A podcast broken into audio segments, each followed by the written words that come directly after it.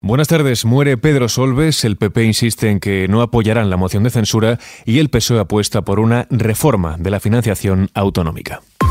ISFM Noticias con Jorge Quiroga.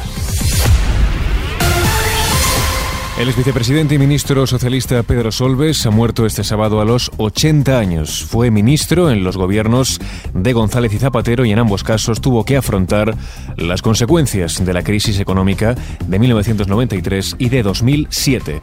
Es un día triste para la familia socialista, ha escrito el presidente del gobierno Pedro Sánchez, quien ha calificado a Solves como un hombre de Estado dedicado, ha dicho, a servir a su país y a defender los valores socialdemócratas reunía las mejores cualidades que se pueden atribuir a un servidor público, seriedad, rigor, fiabilidad y honestidad, ha escrito el expresidente Zapatero en un comunicado.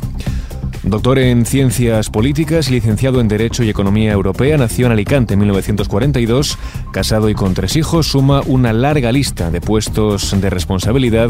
Fue secretario de Estado para las comunidades europeas entre 1985 y 1991, tiempos en los que se negoció, recordemos, la adhesión de España a la Unión Europea. También fue ministro de Agricultura y de Economía y comisario europeo de Asuntos Económicos y Monetarios. Desde el PP también han tenido palabras en recuerdo a Solves. Su presidente Alberto Núñez Fijo ha dicho que fue uno de los principales valores socialistas durante décadas y ha destacado su figura como servidor público. Además, ha agradecido a Solves lo que hizo por España tanto en Bruselas como en el gobierno. Al margen de esta noticia, Pedro Sánchez ha criticado hoy al PP por su negativa a apoyar la reforma de las pensiones. Cuando se congelan las pensiones, pierden los pensionistas de hoy. Y cuando se congelan los sueldos, pierden los jóvenes de hoy y los jubilados de mañana. Y con este gobierno, ganan los pensionistas de hoy revalorizando su pensión y ganan los jóvenes con mejores salarios hoy y mejores pensiones mañana. lógico sería que esta derecha que se dice tan proeuropea pues apoyar una reforma trabajada de la mano con Bruselas. Pero ya hemos visto que no lo harán, ya les ha marcado el paso la gran patronal. La derecha española vuelve a retratarse y una cosa mucho más importante, vuelve a quedarse sola. Por su parte, Feijó dice que no apoyará la moción de censura para no insuflar aire al gobierno.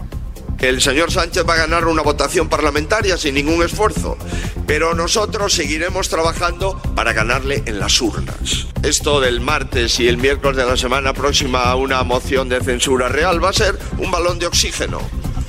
Nosotros no vamos a contribuir a insuflar aire a un gobierno que ya no solamente está en funciones, sino que está en tiempo de descuento. El líder popular ha criticado que el Ejecutivo haya contado con 40 ministros nombrados en escasos cinco años y sin haber sido capaz de ponerse de acuerdo, dice, en cuestiones como la invasión ilegal de Rusia a Ucrania, la modificación de la chapuza, dicho de la ley del solo sí es sí, la derogación de la ley de seguridad ciudadana o en ver cómo bajar los precios de la cesta de la compra.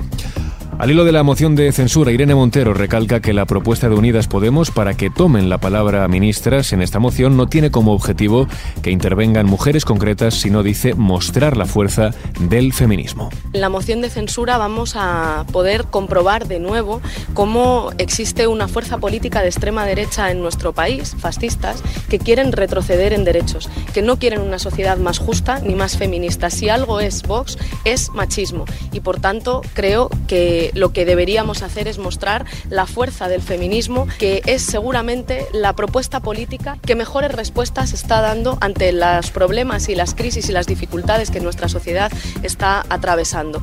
Además, ha dicho que trabajarán con el PSOE para llegar a un acuerdo que no limite los derechos a las mujeres. La ministra de Igualdad se ha pronunciado en estos términos al ser preguntada por si Unidas Podemos renunciará a enmendar la propuesta del PSOE para reformar la ley del solo sí es sí. Dice que no es una cuestión de técnica parlamentaria, sino de dar una respuesta a la sociedad y sobre todo a las víctimas. Vamos con otros temas ya en clave internacional. Rusia reitera que está abierta a propuestas serias de Occidente y de Ucrania. El Kremlin insiste en que Ucrania debe volver al estatus de país neutral y suspender el envío de armamento y mercenarios, dicen a la nación de Zelensky. Además, insisten en que no, que no acatarán la orden de arresto internacional contra Vladimir Putin, todo esto en un día en el que el líder del Kremlin ha pisado Crimea por primera vez desde que comenzó la invasión. Lo hace porque este sábado se celebra el noveno aniversario de su anexión por Moscú. Y terminamos este repaso informativo con la previsión del tiempo para mañana.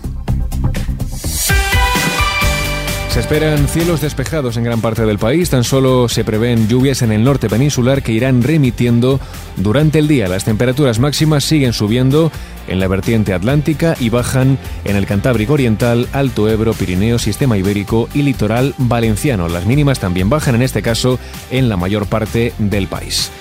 Y con el tiempo ponemos punto final a este podcast. Antonio Alfonso Hernández estuvo al frente del control de sonido un fin de semana más.